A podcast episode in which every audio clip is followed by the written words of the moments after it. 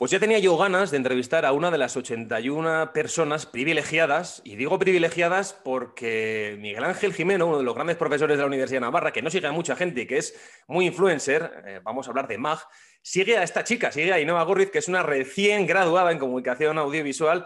Y yo tengo que empezar con esta pregunta, Ainhoa, ¿qué se siente a que te siga Miguel Ángel Jimeno después de tantos alumnos y alumnas, después de tantos años, y tú eres una privilegiada? ¿Qué tal? Muy buenas, ¿cómo estás? Buenas, Amayur. Bueno, pues eh, yo la verdad es que de aquel día, o sea, a ver, no recuerdo exactamente cuándo fue, pero de repente cuando, ¿no? De un influencer que, claro, lo ves día a día, que te lo cruzas por la facultad, de repente te pone Mag te sigue. Tiene que dar, tiene que dar un patatús. Bueno, que lo decimos en coña, ¿eh? que además le queremos mucho, grandísimo profesor y además, oye, que en redes sociales, especialmente en Twitter, es muy activo y la verdad que mm, iba a decir yo que instruye o que la palabra doctrinar no está bien porque suena muy peyorativa, pero sí instruye muy bien y sí que, digamos, que aboga por ese buen periodismo. Y fíjate tú por dónde yo quería enlazar esa introducción de Miguel Ángel Jimeno de MAG contigo, porque él dice que aboga por ese buen periodismo la buena prensa, que es ese antiguo blog o blog que tenía o que tiene, voy a quedar fatal porque digo que tenía o que tiene y no sé si lo sigue teniendo. Pero es que. Creo que lo sigue más o menos activo, pero Ainhoa, sí, sí. Ainhoa Gorriz es una recién graduada, es ya una fotoperiodista, no porque tenga el título, no porque esté graduada, sino porque también es una de las personas que aboga por el buen fotoperiodismo. Tiene un eh, canal, eh, tiene un podcast, tiene, en fin, una plataforma donde con otro compañero habla sobre el buen periodismo, sobre el buen fotoperiodismo y siempre rompe una lanza en favor de, de esta, digamos, eh, gremio que está dentro de la comunicación, pero que quizás está eh, no tan popularizado, no tan, digamos que mm, no, tiene tanto mainstream como puede ser el, famoso Plumi, el periodista. Y por eso, Ainhoa, queríamos pues tenerte hoy aquí porque es eh, lo primero, bienvenida porque joder, nos hace mucha ilusión, pero quería hablar contigo, queríamos hablar contigo para que nos contases Em, eso de abogar por el buen fotoperiodismo. No sé si es que no lo hay, lo hay poco o se eh, vende muy mal. Cuéntanos. Bueno, yo, a ver, eh, cuando digo que lucho por el buen fotoperiodismo, o sea, yo lo que creo es, bueno, que uno tiene dos caminos, o hacerlo bien o hacerlo mal. Eh, entonces, cuando uno mira las consecuencias y dice, si lo hago bien voy a tener consecuencias positivas y haciéndolo mal tengo consecuencias negativas, sin duda escojo el buen camino, ¿no? Pero aparte, yo creo que ligado a ese de buen fotoperiodismo, eh, analizando un poco, leyendo también y que me ha servido también de la comunidad tuitera, en redes y demás, eh, he percibido que, aparte por la situación que lleva arrastrando, ¿no? Como dices, que igual esa profesión de segundas en el periodismo, también incluyo, y además lo dejo ahí en la biografía claro, es que lucho por un fotoperiodismo digno porque, en fin, pero bueno, eh, sí que es cierto que pues, si algo está en nuestras manos poco a poco, ¿no? de manera humilde, eh, que los nuevos jóvenes, además con las redes sociales y con las nuevas herramientas, que no somos... me estás abriendo demasiados... Sí, me estás abriendo demasiados melones ya. Digo, no tengo, guion, no, tengo guion ni escaleta, pero sí tenía una idea de lo que queríamos hablar. Pero fíjate, luchas por un fotoperiodismo digno. Es lo que em, tienes en la bio de Twitter. Eh, sobre el. Vamos a ir a muchos, muchos puntos, pero sobre el podcast, sobre el proyecto que tienes de del fotoperiodismo, que del podcast de Vision Z, me vas a decir ahora por qué tiene ese nombre, etcétera, etcétera, ¿no? Para que nos entendamos un poco todos. Pero ¿cómo nace, por ejemplo, esa iniciativa? Cuéntame un poquito, ¿cómo nace y por qué? Pues, a ver, surge en la distancia porque yo a este compañero, por lo que te digo, ¿no? En la comunidad tuitera, o sea, en Twitter sobre todo yo he descubierto que eh, hay muy buenos compañeros y que tienen palabras bonitas, ¿no? Que no solo por halago, sino palabras constructivas y conocí a este compañero que él es, bueno, es argentino, pero está viviendo en Valencia y ahora en Barcelona. Y poco a poco, cuando íbamos intercambiando esos tweets, nos dábamos cuenta de que no bastaba solo una foto que encajara dentro de una noticia, simplemente como una sola, sino a construir como tal un relato. Y cuando nos preguntamos qué exigía ese relato, era bueno que abarcara la estructura clásica, pero adaptada ¿no? a nuestra visión de cómo vemos literalmente el mundo y yo creo que el fotoperiodismo tiene de eso. Obviamente hay temas que son más bonitos, otros peores, o que es la realidad misma. O sea, que tampoco me quiero quedar con lo bonito ni tampoco solo con lo feo. Em, pero nos dimos cuenta de que eso, de que faltaba un relato completo y además, jolín, ahora más fácil que nunca en la era digital. Y entonces de ahí viene también el nombre de Visión Z, porque es, bueno, es nuestra visión sobre cómo vemos el, el mundo, cómo lo plasmamos o lo intentamos captar. Pero aparte, para no solo dejar el discurso visual, que obviamente era lo que eh, manifestábamos, sino también con un podcast, eh, dejar, no voy a decir por escrito, pero sí que dejar por hablado aquello eh, por lo que sí creíamos que había valores que nos caracterizaba la visión Z. Entonces, de ahí es como nace y, bueno, poco a poco pues vamos sacando episodios con una temática en concreto que nos hagan reflexionar, que a veces ni siquiera nosotros estamos de acuerdo o no coincidimos, pero precisamente por eso también yo creo que es enriquecedor que haya contraste. Oye, eh, para, lo que, para quienes estén escuchando, 22 años tiene Ainhoa, parece que igual pueda tener más años por cómo lo habla, por cómo habla bien, por cómo lo cuenta, por cómo lo narra, por sobre todo, eh, Ainhoa, tienes una experiencia ya, un bagaje y un kilometraje atrás bastante impresionante para tus 22 años, porque además de eso, estás a puntito ya de graduarte. Y bueno, yo el otro día comentaba con un compañero, mejor dicho, con una compañera, eh, le comenté de ti, le hablé, fíjate, porque hay una chica que está ahí, pues me decía, le dije, mira, en Twitter está todo el día, pues digamos que un poco, es, un poco como dando la chapa, pero en el buen sentido, ¿no? De siempre eh, hablando de periodismo, hablando de fotoperiodismo, un nicho muy concreto, y te conocía, ¿no? Me decía, sí, hombre, sí, ya te hemos leído, ya, que como tienes ya... Em, una notoriedad en redes sociales, y hablando de esas redes sociales, es a donde quiero ir porque lo acabas de mencionar también, em, yo te decía un poco al inicio de la conversación esta, que es una charla, no entrevista, Em, ¿Crees que el fotoperiodismo y quizás em, no lo quiero decir de, forma peyorativa, ¿no? porque siempre tenemos que andar un poco con ese campo sobre minas para no ofender a nadie, para no intentar tampoco que no ofender ni pisar una mina y saltar por los aires en la conversación, ¿no? Pero a mí me da la sensación que desde, el mundo del fotoperiodismo, de los compañeros de la prensa gráfica, el mundo del postureo, lo digo con cariño, el mundo de las redes sociales, está como mal visto. Es decir, creo que todo se induce a que se venda mal este gremio que está bastante denostado, que está bastante mal pagado y que sobre todo está mal considerado por muchas empresas, por eh, directores de, comunicación, de grandes em, grupos empresariales. Y en este mundo yo creo que quizás Instagram o Twitter lo hemos aprovechado un poco más los periodistas de imagen o quizás quienes abogamos por ese texto un poco más, pues, más posado o más inmediato, ¿no? De las dos formas porque las cabeceras al final te empujan a ello, ¿no? Este mundo de la inmediatez, pero quizás el fotoperiodismo no ha entrado todavía o no parece que haya entrado tanto en ese canal de lo que pueden ser eh, las redes sociales. Eh, ¿Por qué es así y por qué ahora mismo, si es así que es mi percepción, ojo, si es así, cámbiamela porque me puedo equivocar, pero ¿por qué no está siendo quizás tan mainstream como puede ser el resto del mundo de la comunicación? A ver, yo lo primero que, bueno, y también por lo que he estado leyendo, es que eh, nuestro país no arrastra una cultura visual eh, desde hace décadas, antes de que viniera toda esta crisis de los medios de comunicación, la crisis del papel. Entonces, no hemos atendido al valor de la imagen, a ese relato, como si puede haber, por ejemplo, países como Francia, Italia, o Reino Unido, ¿no? que, que, sí que tienen hasta más interiorizado el tema de lo artístico, lo visual, más cultura en ese sentido. Eh, de aquí, bueno, es que tradicionalmente cuando decía uno que hasta para coger una carrera de letras era como la vía fácil, ¿no? O, el tonto, ¿no? A, ver si sabes, si sabes dónde te estás metiendo, es la pregunta, porque estás recién graduada, pero no sé si sabes dónde te estás metiendo. Yo creo que sí, pero bueno, que... Sé, dónde me meto porque eh, cuando, además yo, por lo que decías, ¿no? Que tenía un nicho concreto ya detectado, yo, o sea, antes de la carrera eh, cogí el bachillerato de artes plásticas y me iba a meter en bellas artes, que no es muy esperanzador, pero sabía que, estaba complicado. Em, aparte porque yo creo que ahí está muy claro en esas carreras que son más vocacionales o de talento, digamos, porque o lo vales o no lo vales, ¿no? Vale que luego puedas ir aprendiendo, pero es que en esos dos años que tienes de, de formación Ahí no, hablas de universidad, hablas de pasado, pero vamos a hablar un poco de futuro, de ese futuro próximo, que ya casi es este presente.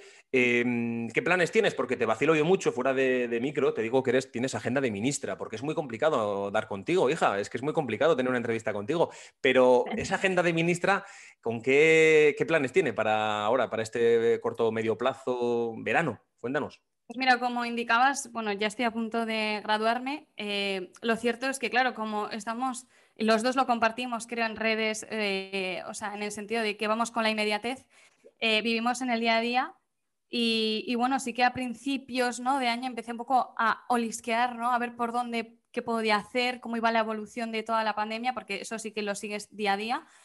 Y bueno, estos 15 días estoy aprovechando a estar más en calma pero tampoco, porque como dices que tengo agenda de ministra, porque al final, eh, si me han dado espacio y tiempo para terminar la carrera, enseguida yo soy muy de culo inquieto, que me llamo, y de empezar con una cosa, de eh, también hacer visitillas a compañeros, porque este verano, eh, a diferencia de otros, me voy mucho más lejos de, casa. Pero bueno, eh, me voy a Murcia, ya está confirmado. Te iba a preguntar eso, si te podía contar, ya lo has contado. Te vas a Murcia, precisamente. porque está firmado. iba a decir, me llama la atención, me llamó la atención en su día, pero porque cuando alguien se gradúa, cuando alguien se licencia con mi época, yo es que hace 10 años nos licenciábamos, ahora os graduáis. Bueno, básicamente es cuando alguien obtiene ya el título, ya ha aprobado todas las asignaturas y tiene todas las notas ya por fin aprobadas y deja de entrar en gestión académica de la UNAV, eh, tiene, digamos que tiende siempre a mirar a las grandes ciudades, ¿no? Madrid, Barcelona, incluso irse fuera de España, pero tú te vas a Murcia. Eh, ¿Por qué te vas a Murcia concretamente? ¿Qué oferta te ha traído tanto y te ha dicho, hostia, hasta aquí, hasta Murcia me tengo que ir a tantos y tantos kilómetros de, de Pamplona? ¿Por qué, por ejemplo?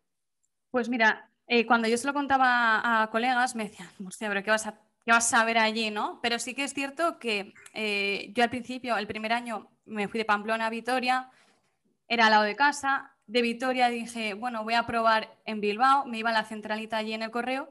Y luego allá de ahí dije, a ver, está muy bien el norte, me lo conozco más que de sobra porque lo tenemos a tiro de piedra, pero es cierto que la luz eh, de lo que yo puedo hacer de ese periodismo local periodismo local que abogo mucho por él, porque me gusta y creo que puedes pisar mucha calle y puedes aprender mucho más y puedes ser más, en ese sentido, más libre. Dije, bueno, pues, joder, qué mejor que el sur, ¿no? Y me barajé el, sur, me, me, barajé lo que era Andalucía sobre todo y, al final entre las opciones que iban saliendo, pues dije, jolín, mira, Murcia yo creo que tiene esa luz del sur, eh, temáticas que, o sea, son eh, de las que a mí me interesan sobre todo, como cultural, humanitaria, eh, social y luego, aparte que yo consideraba, viendo un poco también el impacto que podía tener ese fotoperiodismo local a nivel internacional incluso.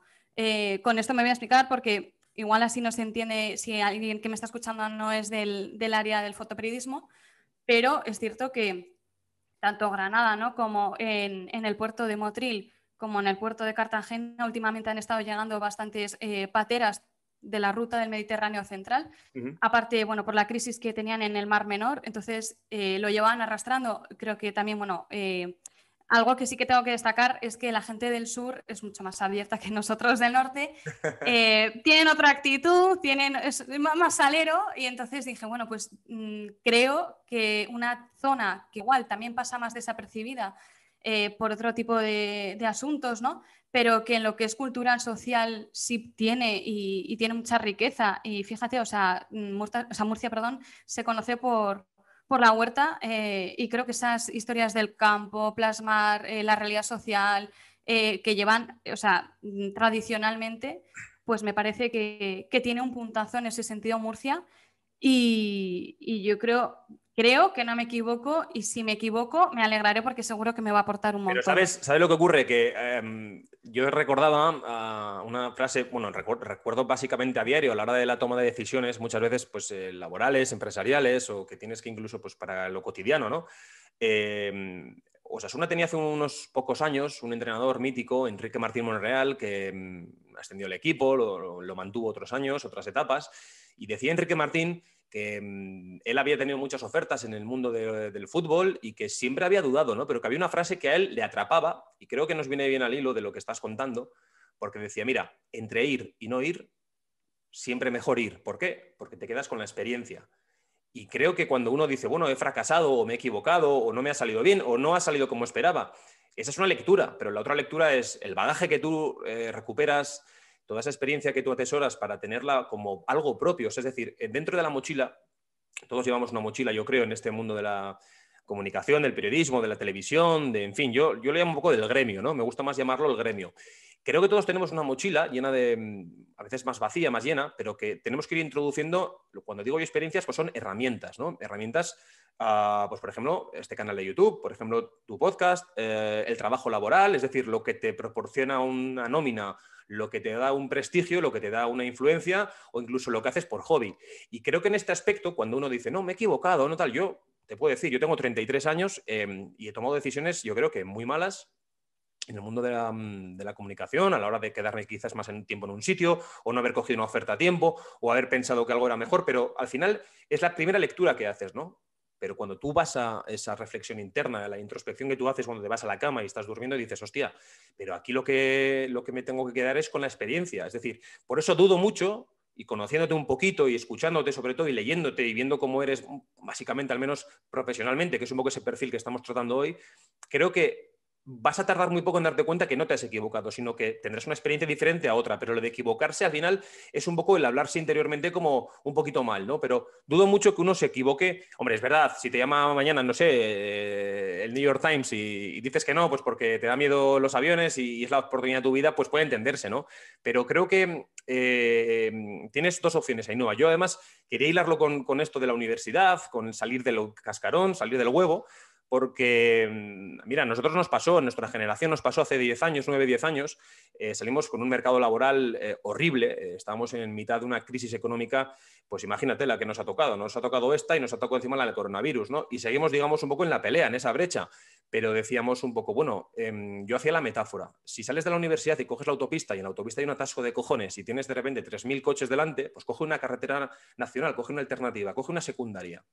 ¿Por qué? Igual tardas un poco más, pero en ese kilometraje, en ese viaje, en ese peregrinaje que todos vamos a tener un poco de alguna forma que hacer, vas a tener historias que quizás en lo más convencional, en lo más, mainstream, que es la autopista, la autovía, eso no te lo va a permitir.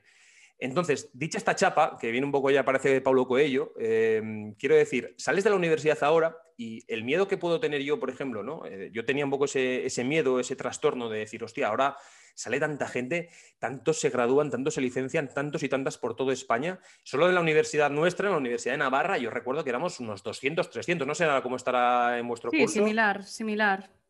¿Da vértigo, da miedo o al contrario, o te motiva más porque la em, competencia puede hacerle a uno mejor o puede, no sé, de alguna forma em, picarte? A ver, yo lo primero, o sea, sí que considero ¿no? que hay un barranco o hay ese vértigo, porque obviamente, eh, o sea, no nos habíamos enfrentado a una crisis sanitaria, a una crisis económica, ¿no? En un dos en uno, que no lo quiero comprar ni mucho menos de cuando tú saliste, pero sí que es cierto que es un abismo y que de repente cambia un montón la realidad de la noche a la mañana. Y yo lo primero que te podría decir es, vale, igual sí, siento miedo o más que miedo, que a mí me corrigió Mag y me dijo, no sientes miedo, sino sientes respeto. Y entonces yo dije, pues bueno, es verdad, pero también es cierto que por esas ciudades mainstream, ¿no? Grandes que tenemos el sueño y esa pasión y se caracteriza por estos primeros años sobre todo de, trayectoria o al menos de andadura, ¿no? Vamos a empezar a andar y luego ya veremos. Lo, de lo que sí que me he dado cuenta es de que, bueno, eh, está todo muy jerarquizado, pasa en todas yo creo que en todo eh, lo que es comunicación, tanto en redacción como en fotoperiodismo, eh, como en tele o en producciones audiovisuales, empieza uno como meritorio, auxiliar, ayudante, tal, tal, tal, y hasta que va escalando, ¿no? Entonces yo decía, bueno, pero es que igual si iba a Madrid eh, iba a estar para volcando imágenes ¿no? en lo que es en la web, pero que digo que no tenía ningún problema porque es algo que sí que aprendes, ¿no? no es lo sí, pero no es lo, que te, no es lo que te apetece. Efectivamente, y luego que aparte decía, jolín, a mí Madrid se me quedaba, digo, Madrid, o sea, sí tienes el sueño, lo tienes en el horizonte, pero no lo veo todavía y no creo que yo le haga justicia a irme a ese, a ese sitio. Ahora bien, sí que es cierto que con el tema de elegir ciudades, eh, aparte de toda la precariedad dejándola de lado, ¿no? O sea, yo sí he venido a pasármelo bien, a disfrutar y tal del camino, lo que dure y como sea, eh, digo, mm, pasando lo que haya que pasar, me he dado cuenta de que al margen de todo eso tenía la suerte de poder elegir destino. O sea, quiero decir, eh, te lo vas curtiendo, lo vas cultivando a los años, o sea, a lo largo de los años sí, pero en el sentido de que si yo podía elegir Vitoria y me decían que sí, decía Bilbao y me decían que sí. Ahora mm, estoy dispuesta a cruzarme el país de punta a punta casi y me dicen que sí. Digo, estoy jugando a ser mini corresponsal en mi propio país. Entonces, o sea, yo me hacía friki y te haces friki y luego guardas muchísimo cariño a esas ciudades donde has estado, porque te las haces tuyas. Digo, yo he sido victoriana, he sido bilbaína y, ahora voy a ser murciana. Pues bueno, pues es un reto, pero... Es una buena mezcla, ¿eh? Es una buena, mezcla. Oye, bueno, al final... Fíjate que no, hablando, joder, yo he hecho mucho de menos los tiempos de la universidad, los tiempos buenos, los tiempos malos, yo los llamo a los de estudiar y a los exámenes. A mí no me gustaban nada los exámenes, no, lo sigo pensando, sigo que no aportan nada los exámenes. Yo creo que uno aprende más en el aula o en una charla con un profesor que los hay muy buenos en nuestra facultad y muy buenos. Hablábamos de Miguel Ángel Jimeno, pues Alberto Naún, yo recuerdo también a Virgili, a Luis Guinea, a Paco Sancho, juego que tú no has conocido a Paco Sancho, por desgracia, que en paz descanse. eh, pues profesores que te, insuflaban ese entusiasmo, que te metían en vena esa pasión, pues, pues yo digo siempre periodismo, ¿no? Pero también es verdad que la comunicación, em, yo lo he hablado con muchos compañeros, quizás es cierto, yo he echado mucho en falta, pero porque soy de otra generación un poco anterior, pero echaba en falta un poco más que quizás desde algunos aspectos a la televisión o al mundo del mundo audiovisual, valga la redundancia, no se le mirase tanto por encima del hombro. Desde el mundo de la atalaya del periodismo puro y duro, del contar historias, a parecer que no, no se podía hacer eso en la televisión. Y sí se pueden contar muy buenas historias en la televisión y está demostrado. También hay mucha basura, obviamente, pero como en todas partes, ¿no? Em, sobre todo con esa premisa de que esto lo puede hacer cualquiera. Y fíjate, en el fondo esta frase de esto lo puede hacer cualquiera, lo hablaba también en el anterior programa de Gallina de Piel con compañeras, Em, claro, fotoperiodista. Uno le viene a la cabeza ser cámara, ¿no? Cámara, eh, mm, compañero gráfico, cámara de foto, cámara de cine, cámara de tele, ¿no? Hablando así a grosso modo para que nos entienda un poco la gente eh, que no está tan ligada a nuestro sector. Pero mm, tengo la sensación, no, creo que hemos hablado tú y yo esto alguna vez por WhatsApp o por otras conversaciones. Em, ¿No tienes la sensación de que quizás se está, mm, yo lo digo, devaluando, eh, se está pervirtiendo eh, se está adulterando bastante el gremio, por ejemplo, cuando a nosotros nos pasa, ¿no? Los plumis. Plumis digo para que nos entienda la gente también, a los, redactores, a los periodistas, los plumis, los plumis somos nosotros. A, los cámaras, y yo lo estoy viendo, por ejemplo, el hecho de que valga cualquier cosa. Oye, esto lo puede hacer cualquiera, una foto mal hecha, un desenfoque, entra con luz, un contra, un lo que sea, ¿no? Y, lo, y muchos redactores ni siquiera van acompañados ya de un, cámara profesional. Y encima lo que les hacen es, eh, pues con perdón de la expresión, una mierda de producto. Esto, aparte que está muy mal pagado o ni siquiera está pagado muchas veces, es a lo que nos vamos a enfrentar a este no miedo, pero sí respeto de lo que es la batalla. Pero entiendo que habrás pensado en esta idea. Cuando tú ves esto, y lo irás viendo en muchas experiencias, donde te toque cubrir ruedas de prensa, o tendrás que ir a, o ya lo has hecho, de hecho, has sido a, los partidos que has hecho con el básquet, has estado en Vitoria, en el correo, en fin. Cuando te toca ir a este tipo de situaciones, o tienes que saber muy bien yo creo que discernir y partir la, realidad en dos y decir, bueno, una cosa es lo que a mí me encantaría decirle ahora mismo al compañero, decir, oye, tío, eso no vale para nada porque hay que tener un poquito de respeto a la profesión, pero por otra parte tienes que morderte la lengua y decir, bueno, tiro para adelante y ya tendré mi oportunidad. ¿Cómo enfocas este momento? A ver, yo creo que, fíjate, ¿eh? yo te lo apunto sobre todo en el sentido de que soy audiovisual, no soy el prototipo de audiovisual. Sí que también es cierto que hay cosas que en la facultad llega hasta donde llega.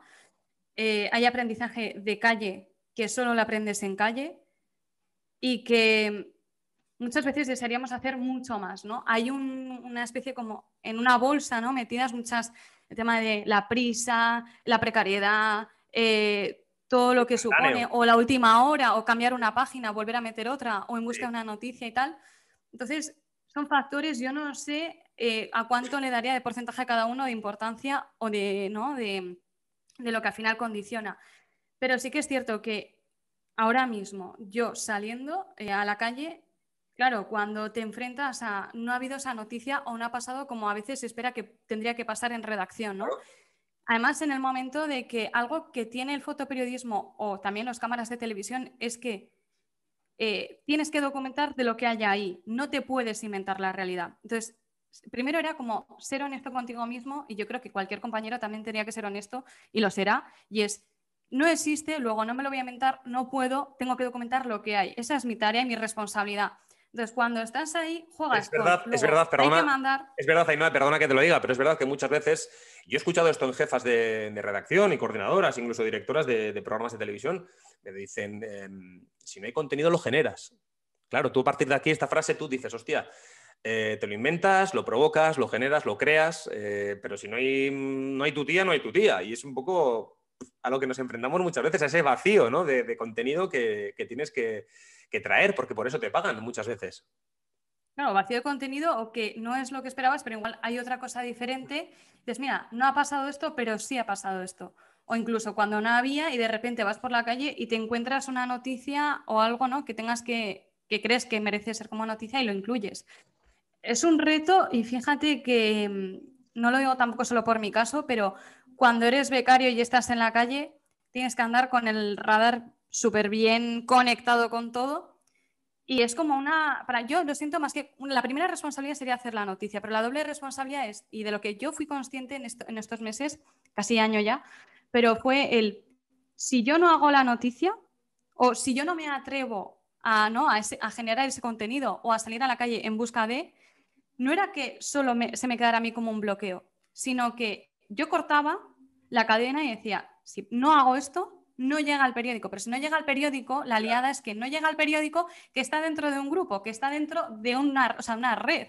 Entonces, eres consciente de que, vale, podemos ser el último eslabón y muchos, muchos libros apuntan que el fotoperiodismo es el último eslabón, pero como cortes el eslabón del fotoperiodismo, del fotoperiodista o del cámara de televisión, no hay imagen, no hay noticia, no hay noticia, no hay documento, no hay documento, no se puede hablar de ello, es como si no existiera. Es que por eso mismo, es la gravedad por eso, mismo, la importancia. Eh, por eso mismo eh, me da la sensación, y yo te lo digo, ¿no? ya llevo 10 años currando, legalmente quiero decir, ¿eh? o sea, vamos a decir legalmente currando, pero tengo esa sensación de que al fotoperiodista no se le tiene en cuenta o tanto, tan en cuenta, no se le toma en serio o tan en serio. Y sobre todo al fotoperiodista, al operador, al compañero de prensa gráfica, etcétera, em, se le tiene como de segunda. Y yo quiero romper un lance en favor de todos vosotros, porque no es un peloteo ni es tampoco algo divino. Yo, mira, me he recorrido el mundo eh, con un cámara al lado a grabar programas de, 60 minutos, pero que volvíamos con 15 horas de grabación, ¿no? Con los famosos recursos, con las famosas tomas, con, contenido que luego no vale para nada. Y al hilo de lo que tú decías, ¿no? Puedes llegar a Kuala Lumpur, a Malasia, a 15.000 kilómetros de aquí, pensar que hay una fuente maravillosa que vas a tener para grabar y de repente no puedes hacerla porque no está y tienes que generar contenido o lo que sea, ¿no? O está lloviendo o... Improvisar, sí. Tienes que improvisar, tienes sobre todo tienes que resolver, ¿no? Porque muchas veces decimos, los programas de televisión, eh, los periódicos, los reportajes, muchas veces Em, claro, lo hacemos por consumo, lo hacemos para que se consuman, para que se vean, para que se disfruten, para que se degusten, pero realmente desde la sensación interna que tengo yo muchas veces es la de, es un programa de solucionar problemas, porque cada vez que te vas a una esquina tienes que estar constantemente tirando de, no de inventiva, para inventarte, y no, y ojo, lo de inventiva no lo digo en plan de te inventas la realidad, sino de tener que estar enfocando nuevas perspectivas que no estaban, eh, no contabas en tu hoja de ruta principal y que tienes que hacerlo. Eso es una clave, fíjate, eso es una clave importante que quizás em, yo lo digo un poco con, cariño de la universidad, ¿no? En una mm, autoescuela te, enseñan a, a probar el examen de conducir, no a conducir. Y con esto no quiero decir que la universidad no te enseñen a ser periodista, no digo en la nuestra, en general, o a uno ser arquitecto o a ser médico. Es decir, cuando uno se planta por primera vez con su coche sin el profesor de la autoescuela al lado y tiene que aparcar en batería por primera, primera vez el solo y tiene detrás a seis coches, pues es la primera experiencia vital, digamos, que va a tener con, ese coche, con esa situación, ¿no? Esto pasa, yo creo que pasa lo mismo con nuestro gremio. Cuando uno tiene que enfocar o tiene que afrontar o se planta delante de un ordenador y tiene que escribir el primer reportaje, o en tu caso te tienes que irte, te vas un mes mañana al Zaire y tienes que hacer un reportaje eh, fotográfico y también fotoperiodístico sobre la situación que te han mandado X, la responsabilidad que tienes, lo que decías, más allá de la cadena, que es un grupo empresarial y que es jerárquica, escalonada y que es piramidal, ¿no? que va descendente. Tú la responsabilidad que tienes es decir, bueno, pero quien va a abrir la portada o quien va a tener la página 7 es la mía. Eh, más allá del vértigo, a mí me da la sensación, Ainhoa, que eso a ti, ese riesgo, ese reto te pone más que darte miedo, ¿verdad? Hombre, sí, o sea, y desde luego que motiva. También es cierto que con la metáfora que seguías de la, de la autoescuela, también yo creo que hay que mirarlo, o sea, a veces miramos mucho desde nuestro lado pero yo entiendo que también desde la facultad o una autoescuela, cuando te enseña a conducir, te acompaña durante un tiempo concreto. Cuando tú ya has aprendido y se supone que ya tienes las aptitudes para conducir, em, ya estás ahí preparado, pero el que vas a conducir solo durante toda tu vida vas a ser tú. Luego yo creo que también pasa lo mismo en la facultad. En la facultad te puede sembrar la pasión, el interés, eh, el amor por este oficio, ¿no? A enseñarte por ir al menos o conducirte en el, en el buen camino, pero luego la carrera o la facultad no me va a acompañar a mí toda mi vida. Es mi vida, o sea, no, no voy a decirlo con egoísmo, pero quiero decir, puede, soy yo, es mi responsabilidad. pero puede acompañarte toda, toda tu vida, fíjate, ¿eh? te puede acompañar en, lo que es lo moral, en lo ético, en la deontología. desde luego. Te va a ayudar. Y yo te lo digo muy cortito y sigue con esta una anécdota pequeña. Yo salí de la facultad, vine a Madrid a un programa de televisión bastante amarillista a trabajar porque no había otra cosa y además pagaban bastante bien. Pero fíjate, en mis primeros dos días, en las 48 primeras horas, hubo un montón de muros que empezaron a caerse, pum, pum, pum, muros deontológicos, muros éticos, ¿no? A la hora de lo que nos habían enseñado, ¿no? De las famosas reglas de oro del periodismo, de la comunicación.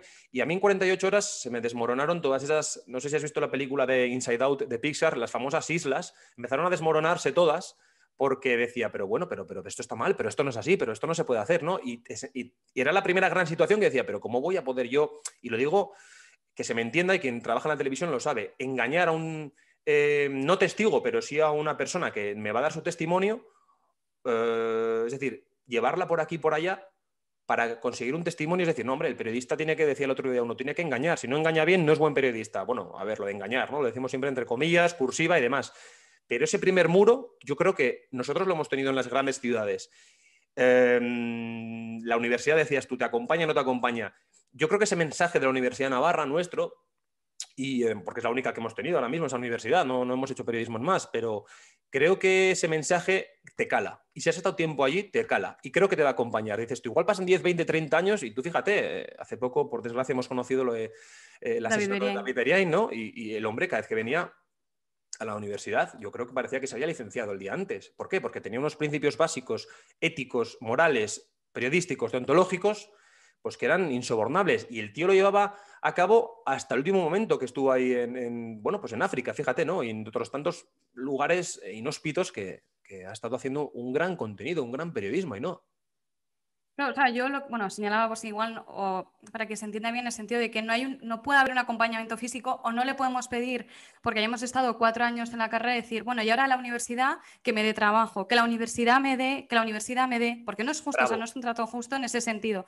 Pero en ese acompañamiento, vamos a decirlo, en lo moral, ¿no? En lo que sí caracteriza a FECOM, yo sí que considero que hay una huella. Eh, y, por ejemplo, cuando estabas comentando este tema de ese, ese acompañamiento, ¿no? Luego, cuando uno es profesional y continúa en la vida, se me venía a mí David Beriain. Cuando él volvía y contaba esa pasión, es esa pasión, al menos que yo también la he percibido, o sea, a través, por ejemplo, de profesores como Miguel Ángel Jimeno o de Javier Marrodán, que a mí especialmente sí me han marcado. Porque eh, hay mucha precariedad, está todo muy mal, pero al final, digo, la fotoperiodista o el periodista o el que quiere contar esas historias, eres tú, pero en el sentido de además el otro día lo leí y decía, no se trata de hacer historias memorables o mainstream, ¿no? Como tú apuntabas, eh, sino de, vale, o sea, tengo a la persona delante, pero es yo que puedo, y somos conscientes del poder que tiene la comunicación a modo de altavoz, voy a darle voz a ese que no tiene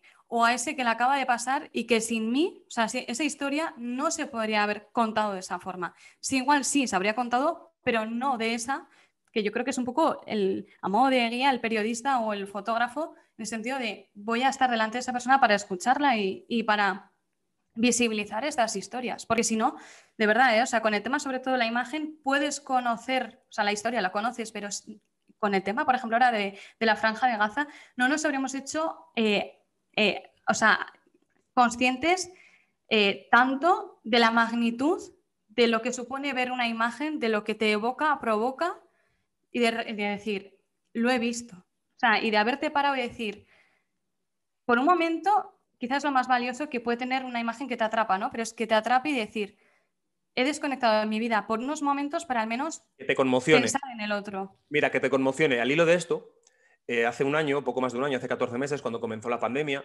eh, yo recuerdo Em, bueno, la información era bastante nítida en lo que era el texto y los titulares, ¿no? Tantos fallecidos, tantos contagiados, tantos brotes, eh, en fin, ¿no? Empezamos a, conocer todos un lenguaje nuevo, como el cierre perimetral, toque de queda.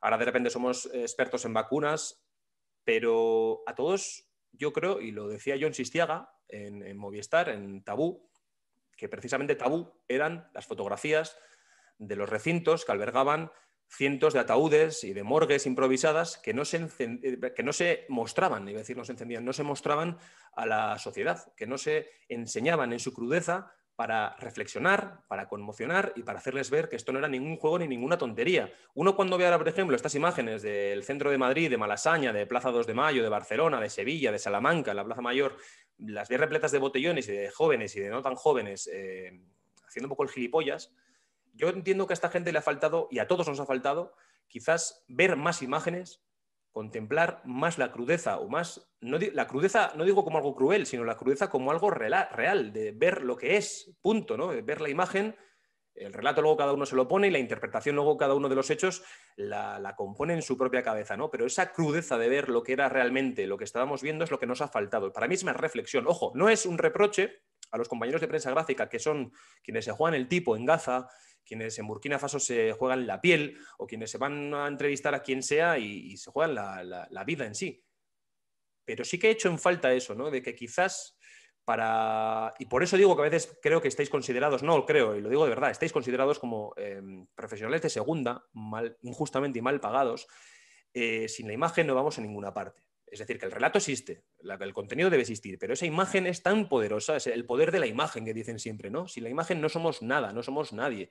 Y lo digo en el, sentido ya de que esto evoluciona en un 2021 que va a más y que vamos a tener ahora mismo soportes, canales, herramientas audiovisuales que nos van a ir a todos de alguna forma pues ya contagiando y fíjate tú, ¿no? Tienes un podcast siendo una fotoperiodista. No tiene nada que ver, pero lo hace simplemente por tener que lanzar ese mensaje y llevarlo un poco más allá. Y hoy en día cualquiera puede hacer, lo digo un canal más o menos con cierta tecnología y ciertas limitaciones, pero puede, eh, puede enrocar y puede generar y puede lanzar un mensaje. Creo y no que nos ha faltado un poco de pedagogía con la imagen. Creo que se tiende mucho al amarillismo, al morbo, pero creo que es una batalla que vais a tener que librar y pelearla de por vida. La de que la imagen esté más considerada, pero mejor considerada, más y mejor considerada. No sé si compartes esta reflexión. Sí, o sea, es un poco lo que apuntaba al inicio, que es que, primero, llevamos arrastrando una poca cultura visual Tampoco podemos, en cuestión de 14 meses, realmente educar a la ciudadanía en el valor de la imagen. Se ha hecho mucho eh, a través de conferencias, videoconferencias, eh, para intentar inculcar en el poder, lo que tiene el valor de la imagen, que si no se ve es como si no existiera. Pero claro, mm, los profesionales podemos llegar hasta donde podemos. Si al final eh, yo, yo hago la imagen, hago real, hago visible la historia, llego, el segundo paso sería invitar a la reflexión, pero si hay un lector pasivo que tampoco se cuestiona y tampoco quiere hacerse suya la historia, ni tampoco la quiere hacer suya dentro de su propia vida, yo a ella no puedo entrar. Por mucho que esté insistiendo o, o incluso de manera amable pidiendo que haya una reconsideración hacia la imagen, si el otro no tiene una actitud o no le atrapó en el interés, por ello eh, yo puedo llegar hasta donde puedo llegar. O sea, yo tengo una herramienta y tengo una cámara en mis manos. No tengo el poder de, venga, piensa, reflexiona, porque esto es importante. Pero tienes un canal de YouTube o tienes un podcast en el cual ahí tienes, un, melón el que abrir y tienes también una forma de pedagogía, no de instrucción, sí, es una pedagogía. adoctrinamiento, pero tienes una forma de, lo que digo siempre, falta pedagogía, falta comprensión, pero porque quizás no se han explicado bien las cosas. Y creo que nosotros, los periodistas, los comunicadores, los profesionales de este gremio, tenemos, para mí, el, deber, la obligación, si queremos ser buena, un buen profesional, no voy a ir por el rollo Kapuczynski, pero si quieres realmente eh, que nuestro gremio sea más respetado, hacer pedagogía desde, desde, las entrañas, desde el corazón de la propia profesión, es importante. Por eso, a mí me da igual cuando me dicen, no, es que aquí te ven 400, 500, 100, 90 personas, me da igual, o 5.000, me da igual, pero si podemos lograr, porque quiero acabar ya la conversación eh, y la charla, que es maravillosa, pero tenemos que ir acabando, em, tú te acabas de licenciar o te acabas de graduar, acabas la universidad ya mismo, ¿no?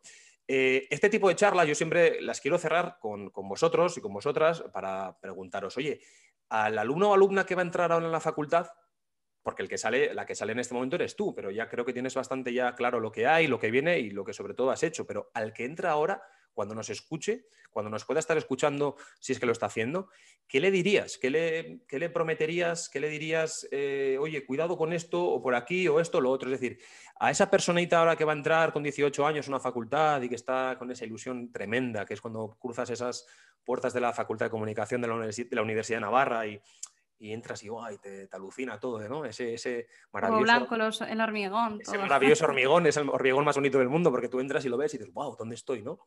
¿Qué le dirías a esa persona?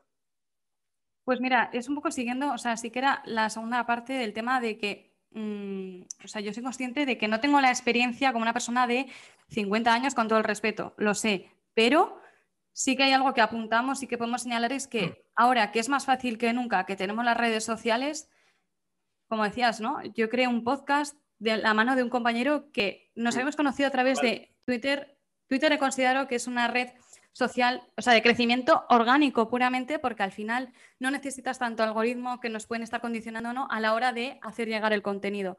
Si yo algo tengo claro de haber eh, cogido la línea de mm, voy a publicar, voy a compartir, lo que a mí me ha ayudado, voy a ayudar a otros, digo, pues además es que lo único que tienes que invertir son ganas y tiempo.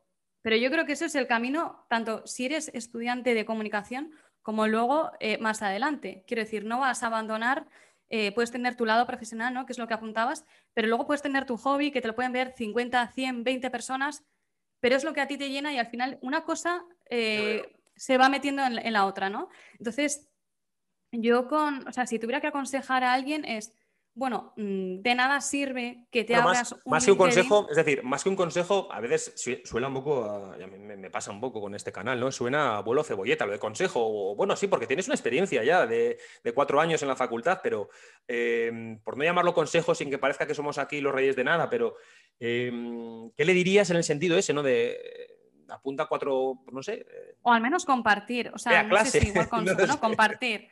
Digo, al menos yo lo, que a mí me ha servido, sí, eh, de compañero a compañero es, o de compañera a compañera, es que de nada sirve, como te decía, abrirte un LinkedIn o un Twitter al mes de acabar la carrera o justo al acabar, o, sea, o casi para acabar, porque digo, bueno, es muy importante la huella digital y sabiendo que todo es tan fácil y de poder comprobar en la red, si tienes algo, cuéntalo, compártelo pero con un sentido, ¿no? no el, porque al final un postureo, pues todo lo que sube baja y dices, pues, pues algo puntual queda, pero cuando, si al menos también, si crees en unos valores y crees durante tiempo y lo vas cultivando, yo creo que es lo más bonito en el sentido de porque al final puedes haber ese día hecho una peor o mala foto, pero si al menos al que tenías delante y la has fotografiado y se ha quedado con gracias por haberlo eh, inmortalizado, gracias por haberlo compartido, creo que, o sea, creo que ahí es la, la mayor justicia que podemos hacer a la realidad de las personas y es lo que tenemos que hacer, es nuestro oficio.